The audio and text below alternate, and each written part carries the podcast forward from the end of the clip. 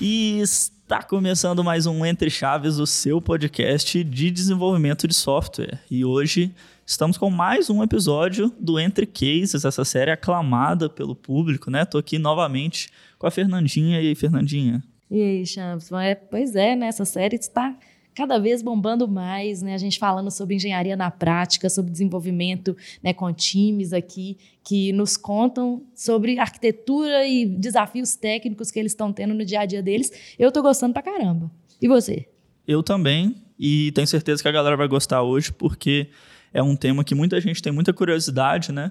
A gente vai falar hoje de projetos com arquiteturas internacionais, né? Digamos assim, projetos internacionais. Eu queria só dar um, fazer um pequeno adendo aqui no nosso episódio, que a gente fez recentemente um episódio sobre é, clientes internacionais e como trabalhar com clientes internacionais, mas agora a gente está trazendo aqui uma galera que trabalha mais ou menos no mesmo contexto. Então, realmente, para a gente falar de um case mesmo, de um time, né? Ou de alguns times ali que trabalham no mesmo contexto, e a gente vai explorar aqui um pouco mais sobre esses desafios técnicos que essa galera está tendo né, nesse contexto internacional. Então é isso aí. E para isso temos ilustres convidados aqui com a gente. Estamos aqui com o Lucão. Diz aí, Lucão. Oi, gente, tudo bem? Eu sou o Lucas, muitos me conhecem como Lucão aqui, já estive antes no Entre Chaves também.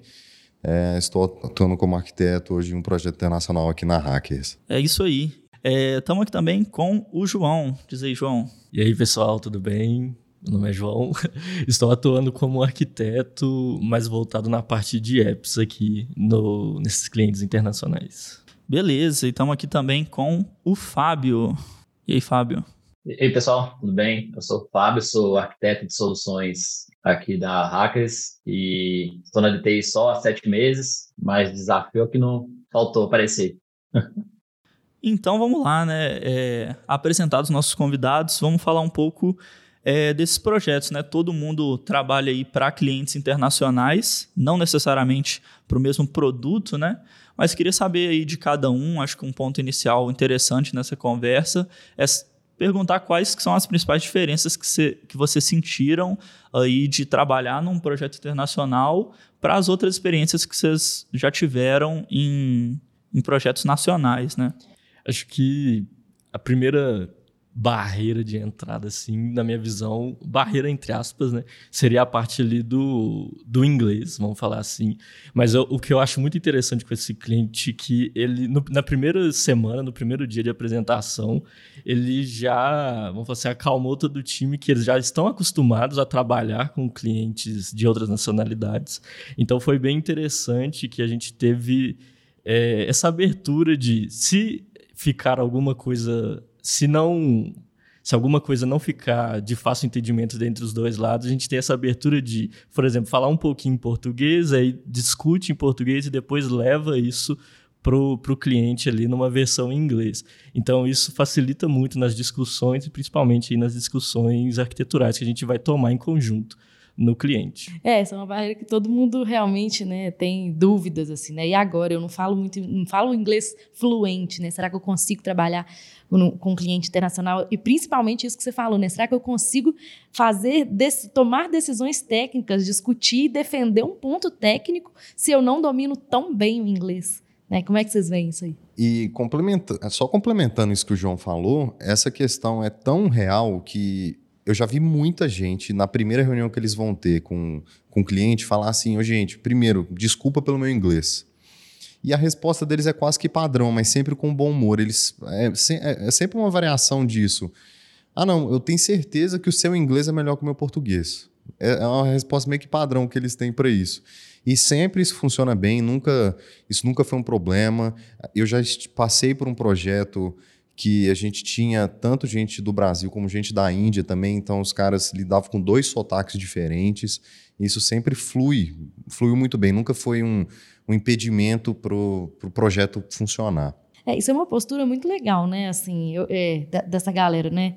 De, poxa, realmente, com certeza nosso inglês é melhor que o português da, da, da grande maioria. Então, isso é uma postura bem legal mesmo de né, da gente ficar um pouco mais confortável de conseguir discutir coisas importantes, né?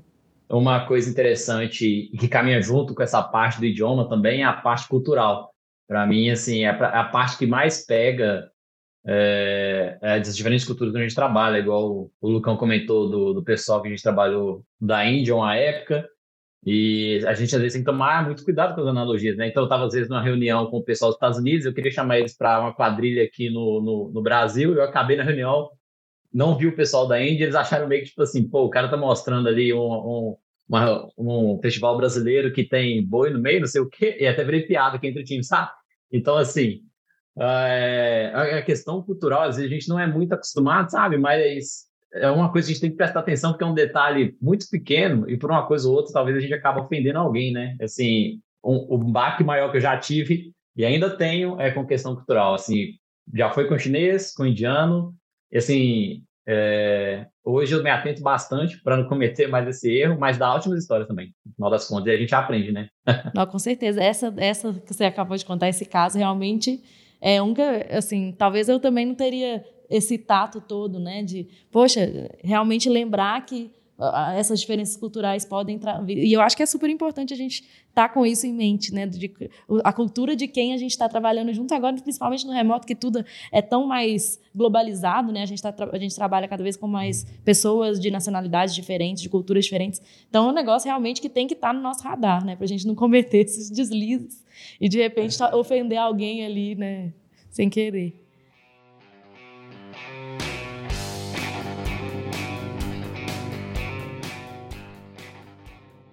É isso aí. Agora, mudando um pouco de assunto, indo para um lado mais dev, né, já que o, o papo aqui é entre desenvolvedores, é, queria ver com vocês o que, que vocês acham que é o, o diferencial técnico maior assim que vocês estão enfrentando nos projetos.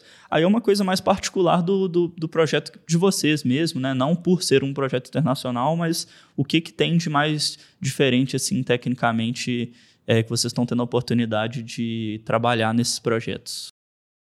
Uma coisa que, assim, foi é de longe o que a gente mais vê lá nos projetos, a diferença é a utilização de um CMS chamado Sitecore, que até então ninguém tinha ouvido falar disso aqui, ou então só viu em algum lugar, mas nunca deu atenção. O que, que a gente é muito familiarizado com SharePoint, com Salesforce, que fazem essas coisas também, mas aparentemente no exterior, Sitecore é muito grande, é muito forte e é muito e domina boa parte desse segmento no setor mais corporativo, pelo menos.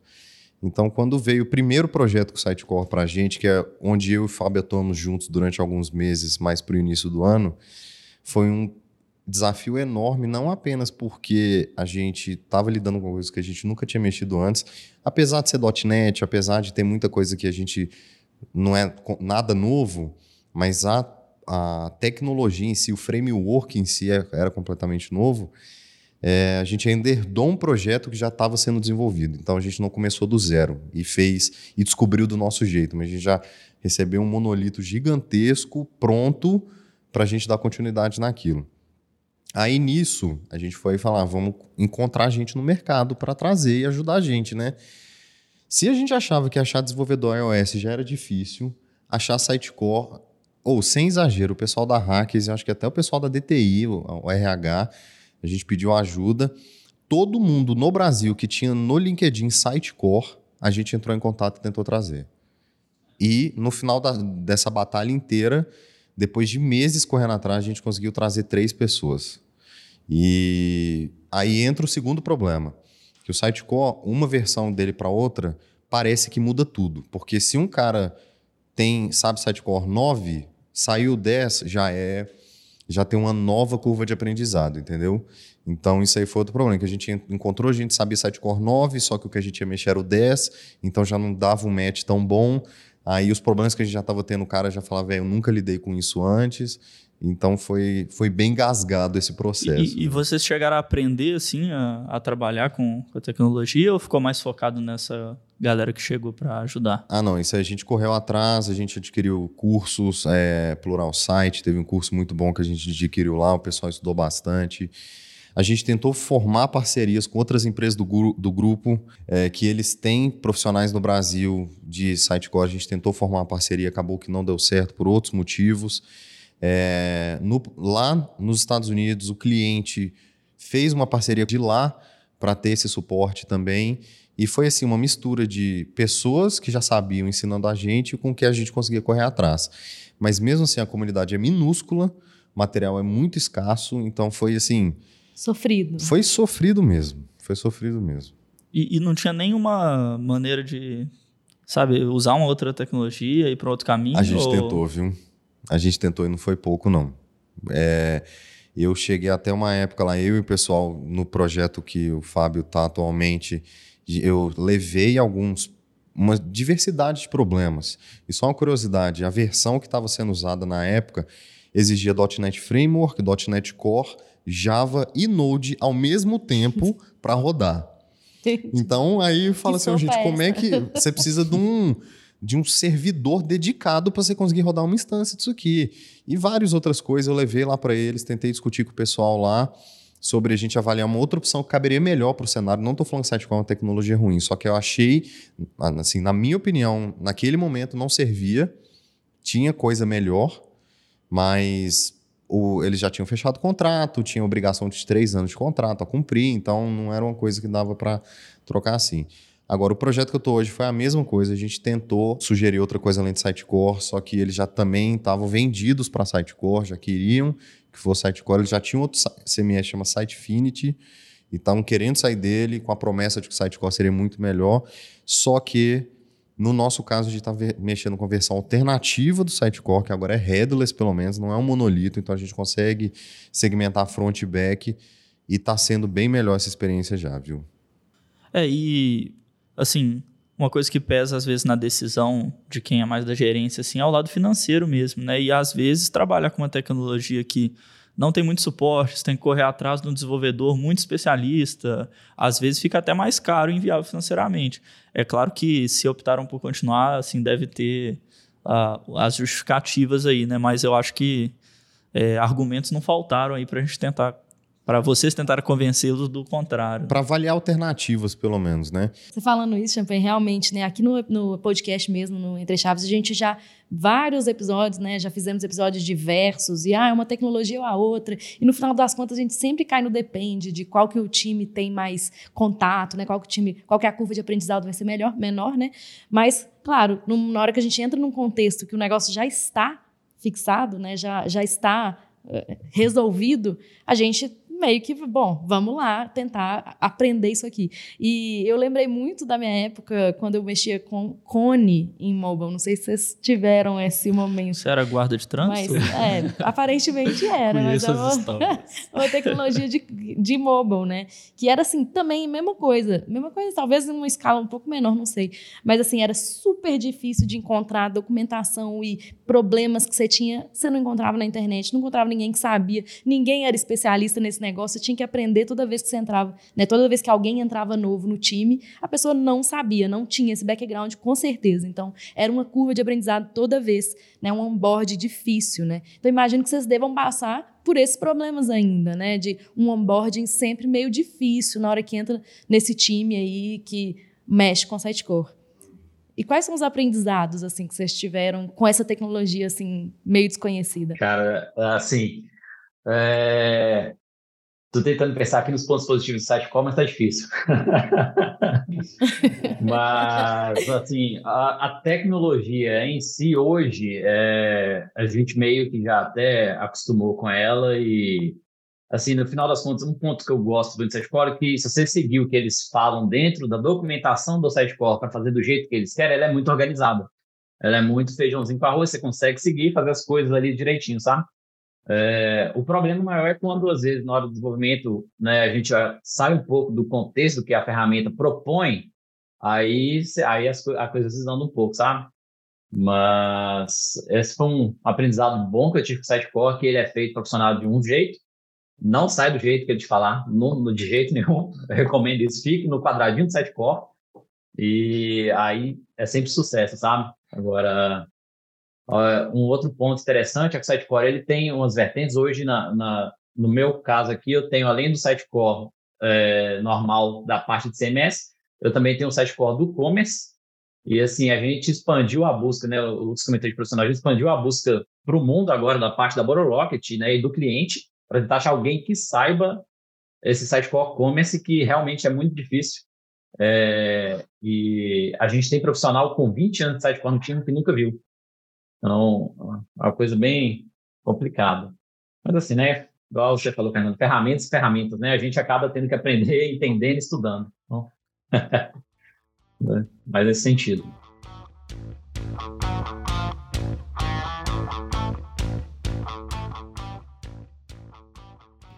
Sobre essa questão também de, de estudos, uma iniciativa também que acontece muito aqui na DTI, eu estou vendo pelo menos nos squads do nosso cliente, essa questão de, de repasse de conhecimento também. Então, tem várias sessões ali de, de KTs e tech shots internos ali do que a gente está trabalhando para literalmente disseminar esse conhecimento que até o momento está um pouco escasso aqui.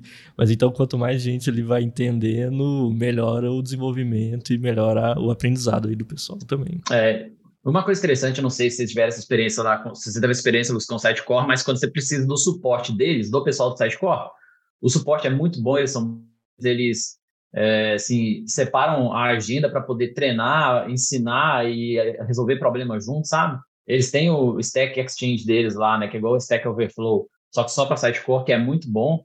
Então, assim, é, essas partes da ferramenta e do, do, de todo o conceito lá do, do Sitecore, eu gostei bastante, sabe?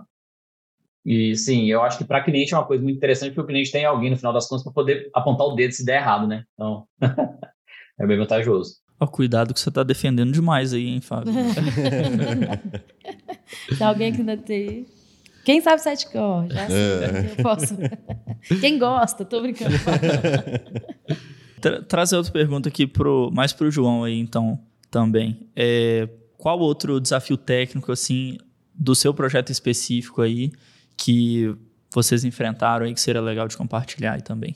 Pensando, como eu falei no início, né, a gente está mais mexendo ali na parte de mobile, a gente está com várias a gente tá, está, nós estamos usando várias bibliotecas, né, vamos falar assim, questão de georreferenciamento para o cliente para fazer, por exemplo, campanha de marketing geolocalizada. Então, por exemplo, um caso interessante aconteceu o esse um pouco tempo atrás aconteceu o furacão lá, né? Então eles usaram essa ferramenta que a gente tinha implementado lá no, nos aplicativos para fazer campanha de, de, tipo não saia de casa, vamos evitar fazer isso, essas coisas. Então o cliente também pensa desse lado também, vamos falar assim, social. Então é bem legal e essa ferramenta que a gente está usando é muito interessante que você consegue fazer campanhas de marketing por, por georreferenciamento mesmo. Então, o, o usuário está no shopping, chegou na porta do, do restaurante, vamos supor. Ele recebe ali uma notificação: Oi, vem, vem almoçar com a gente. Então é bem legal e isso é, engaja o usuário a usar cada vez mais, que é o, o, aplicativo que no final é o que a gente quer, né? Que o usuário comece a usar o aplicativo, gere receita pelo aplicativo. É, legal sobre isso, assim, um lado que eu gosto bastante é a discussão de privacidade de dados, né? Talvez você saia do podcast aqui até com um problema a mais, mas assim, essa questão do georreferenciamento, por exemplo, é uma que você tem que se preocupar com é, privacidade de dados, com se fosse no Brasil seria LGPD, né? E sendo um cliente internacional, você tem que se adequar às leis de proteção de dados de onde está sendo usado o aplicativo, né? Vocês chegaram a, a, fazer alguma coisa relacionada a isso? Tiveram essas preocupações? A própria, essa própria ferramenta, lá também existe, né, a LGPD deles, então a própria ferramenta já se incube disso também. Então a gente já tem toda a anonimização dos dados. Então eu sei que eu estou mandando uma mensagem para alguém, mas eu, a gente ali no back-end ou qualquer pessoa que vai olhar ali, por exemplo, no dashboard dessa ferramenta, ela não sabe quem é. Então, isso já garante a gente essa questão assim da, da anonimização. E tem o caso também que no a, a, partir do momento que o usuário aceita baixar o app e coloca lá, né, permitir notificações, ele está permitindo essa compatibilização de de, de localização também. Então está tudo respaldado ali pelos termos de uso. Então é bem. Foi bem pensado, não foi assim, vamos sair disparando, coletando dados de referenciamento. Na hora que você falou essa, isso, né, de que existe essa preocupação social e que, bom, você está trabalhando com um negócio que talvez você não tinha trabalhado antes, né, com essa parte de, de georreferenciamento e tudo mais, eu me lembrei de um dia que uma pessoa chegou e me falou assim: ah, não, porque quando a gente lida com clientes nacionais, a gente fica só fazendo crude básico e ninguém faz nada além disso e tal e tudo mais. Vocês têm essa percepção de que o desafio de negócio ele é mais potente, sei lá, ele, ele tem mais força do que só um crude básico? Né? Vocês têm essa percepção, primeiro, né? Vocês têm a percepção de que os clientes nacionais a gente está trabalhando com crude básico ou não também? Aí que tá. Os projetos que eu trabalhei aqui na DTI e fora da DTI também já não eram crudes básicos, eram muito orientados a valor, a geração de valor, a crescimento de negócio, a OKRs, etc. Então já não tinha essa percepção aqui. Lá fora, ainda mais com a parceria da Bottle Rocket, e nisso eles fazem isso muito bem. A gente era um receio que a gente tinha, mas foi um casamento perfeito a DTI com a Bottle Rocket nesse sentido, que eles também são extremamente desorientados a valor. Então, nada é feito sem que às vezes é até burocrático o processo de análise de valor que eles fazem, sabe? Às vezes até agarra sprint, faz um produto backlog ser despriorizado, exatamente porque eles estão olhando isso. Então, nesse sentido, não, não vejo nem aqui nem lá fora. É, deixa eu só né, me deixar mais claro. Assim, o, quando eu falei do crude básico, era mais assim, em relação ao desafio do negócio mesmo, como se essa pessoa, o que ela quis dizer era assim: os desafios que a gente passa aqui pra, com empresas nacionais são muito simples. Para mim é muito fácil. olho ah, para tá. empresas Entendi. internacionais, entendeu? Entendi. E eu não sei se existe essa, essa. se isso é comum mesmo ou se foi só uma experiência dessa pessoa. Como você falou, né? Ah, não, eu já aqui com os clientes nacionais, com certeza, né? Assim, eu mesma já vi projetos bem legais, assim, com clientes nacionais, mas queria ouvir a percepção suas. É, mas comparando esses desafios domésticos e internacionais, né, sob o ponto de vista arquitetural, uma coisa que eu reparei, a maioria dos clientes que a gente está atuando, é, eles não têm ainda uma arquitetura é, corporativa bem definida ou sequer têm arquitetura corporativa. Vários clientes que eu passei aqui é, dos clientes nacionais, eles já tinham um setor todo voltado para definições dessas coisas. Muitas vezes a gente preocupava só com é, aquela arquitetura de software mesmo, como é que a gente vai escrever código, como é que a gente vai integrar as coisas e tal. E toda essa parte de deploy, essa parte de integração de soluções, de construção de novos componentes arquiteturais, era tudo por conta deles. A gente só recebia isso meio que top-down. Já nesses, a maioria desses clientes internacionais, isso é meio que assim, galera, o que, que vocês sugerem?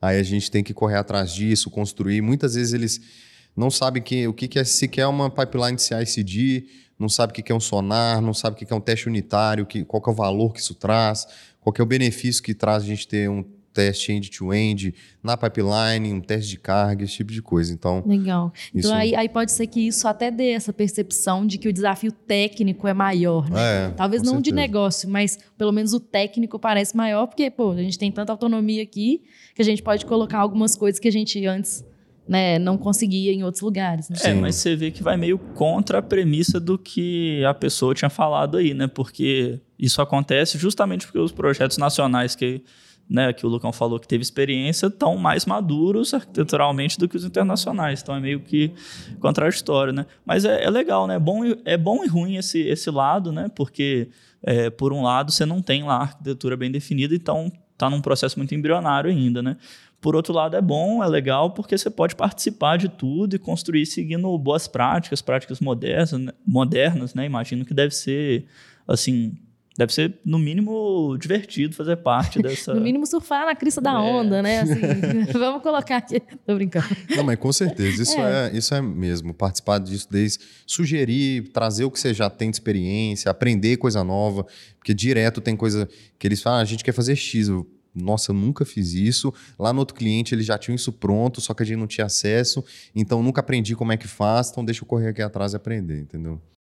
É, e algo que a gente aprendeu até no outro episódio do Entre Chaves sobre projetos internacionais é que não dá também para generalizar muito, né?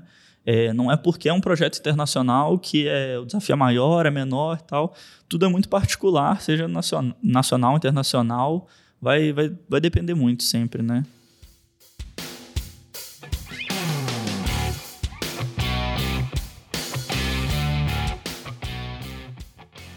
Queria ouvir mais, assim, né, do, do João e do Fábio aí, em relação a, a esse tópico também. Fazendo um, um contraponto aí pro pessoal de web, né? No, nos apps aqui, pelo menos, essa estrutura elas já são mais bem definidas, vamos falar assim. Então, não sei se é porque, por exemplo, uma coisa que eu notei assim que o projeto começou é que eles focam muito mais lá, por exemplo, na questão do iOS, porque, sei lá, 90% da, da população lá usa iPhone, então. Legal. É, isso é, isso é uma diferença, né, sim, eu acho, para cá. Sim. Então, aí pega também na questão arquitetural também e na questão de tipo, tá, no Brasil 90%, vamos supor, 80% usa Android. Como que esse componente, talvez que a gente está querendo colocar aqui no app deles lá, vai se comportar? Será, como que é o, vamos supor assim, como que é o, o iFood deles lá? Como que funciona? O que que eles fazem?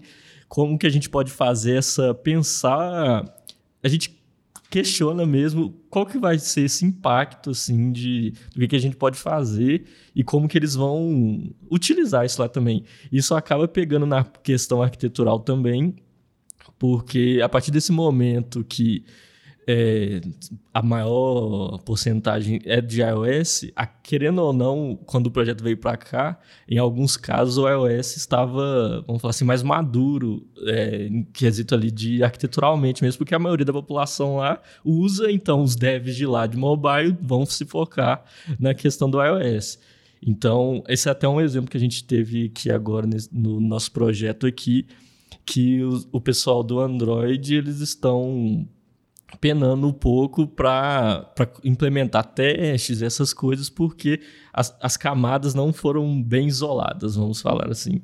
Então a gente está agora, um desafio que a gente está colocando aí também é essa questão de fazer uma mini refatoração, porque esse projeto ele já veio para a gente como um MVP, então, MVP em produção. Então, agora a gente vai começar a fazer essa mini refatoração para deixar o código mais testável do Android e fazer com que o produto ali evolua também. Né?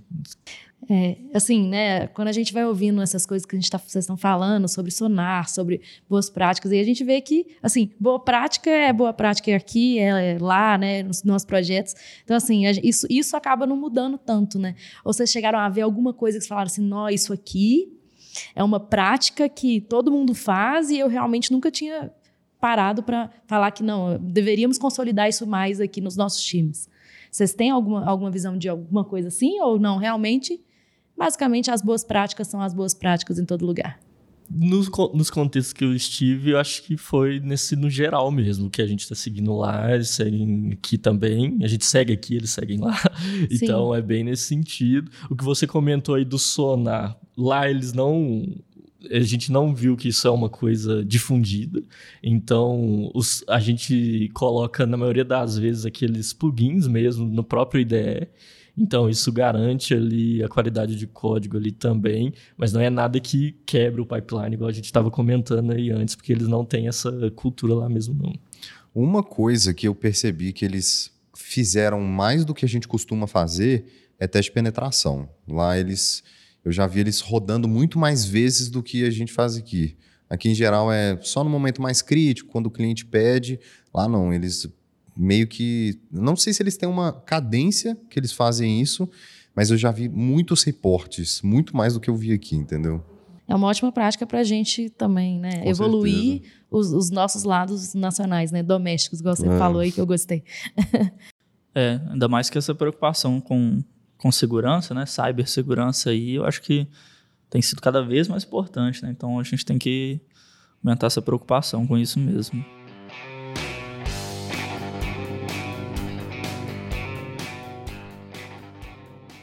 Então, antes do, do episódio aqui, né, a gente estava conversando e o João tinha contado para a gente que lá também teve um desafio que foi a migração da, da infra, né? Para passar a usar o, o, o Azure DevOps, né? É, como é que foi essa experiência lá para vocês? Também foi um desafio técnico complicado? É, como é que vocês Como é que foi essa experiência? Tipo, o estopim disso no, no começo foi a questão de liberar acesso. Dando contexto lá, a sementinha foi plantada nisso aí. Ah, que vocês não tinham acesso e aí A vocês gente- precisavam de acesso. A gente tinha acesso aos repositórios, principalmente, mas demandava muito tempo para que isso fosse liberado para os Ah, tá. desenvolvedores. E como a gente estava nessa fase de, de migração, de. Como eu comentei, o MVP já estava pronto, estava vindo para a gente o projeto. Então, às vezes, o dev ficava uma semana sem o código ali. Então, eles perguntaram para a gente o que, que a gente sugeria. A gente sugeriu, vamos migrar tudo então para o Azure. Mas já estava na cloud? Estava em outra plataforma? Sim, eles lá usavam como no board ali, eles usavam Gira e e Bitbucket que eles usavam lá. E no caso de do pipeline, né, para fazer a- as builds para publicação, eles estavam usando Jenkins, só que esse Jenkins estava na estava na infra da da BottleRocket. E a gente não tinha acesso a isso porque a gente não tem e-mail do- da BottleRocket. Então, como estava rolando essa migração, a gente falou, vamos colocar tudo para o Azure, que a gente vai ter acesso a tudo, a gente vai conseguir dar acesso para o time quando tiver alguma troca, alguma coisa nesse sentido. Vamos poder organizar nossas builds da nossa maneira.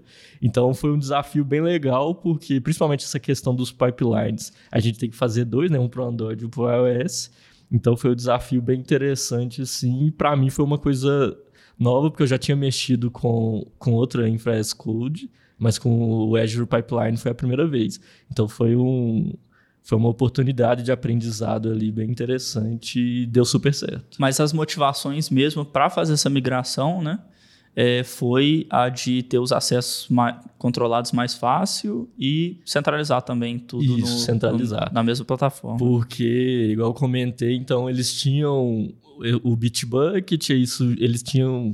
Em um dos clientes, eles tinham que gerar até manual essa build, então eles distribuíam isso manualmente lá dentro. Eles colocavam, por exemplo, a build era gerada do, do aplicativo, eles colocavam ela num, num servidor de arquivo e o usuário tinha lá e fazer o download, o QA, por exemplo. O QA tinha que ir lá e fazer o download. Com o Azure, como tá todo mundo ali na mesma organização, vai ali, faz o download na mesma plataforma e já funciona tudo, já instala, faz os testes e segue o, o fluxo normal ali. Então ajudou bastante assim, no fluxo do nosso desenvolvimento ali mesmo. É, eu particularmente também nunca, também não, né? Você teve, eu não tive muita experiência com essas ferramentas mais independentes, separadas, né? É, eu acho que assim, pelo menos na minha experiência, tudo concentrado ali no, no na, na Azure, é, ou na AWS, ou, ou na, na Google Cloud, fica mais simples de, de organizar mesmo. Não sei se a experiência de vocês é, é diferente, se tiveram experiências positivas com esses processos separados. É, eu acredito que você está certo e acho que a tendência, né, eu acho que é essa, assim, de centralizar numa ferramenta como essa de infraestrutura como código, para que realmente facilite o gerenciamento, né? E, e o, e o- o gerenciamento do, do- gerenciamento do ponto de vista técnico, código e pipeline, etc., mas gerenciamento de produto também. Sim, Que aí você exatamente. linka ali com boards, faz métrica, aquela. É, você, você linka, assim. inclusive, né, commit com work item, né? Você tem muito mais uma É. rastreabilidade das coisas. Né? Eu acho que a tendência é por aí mesmo.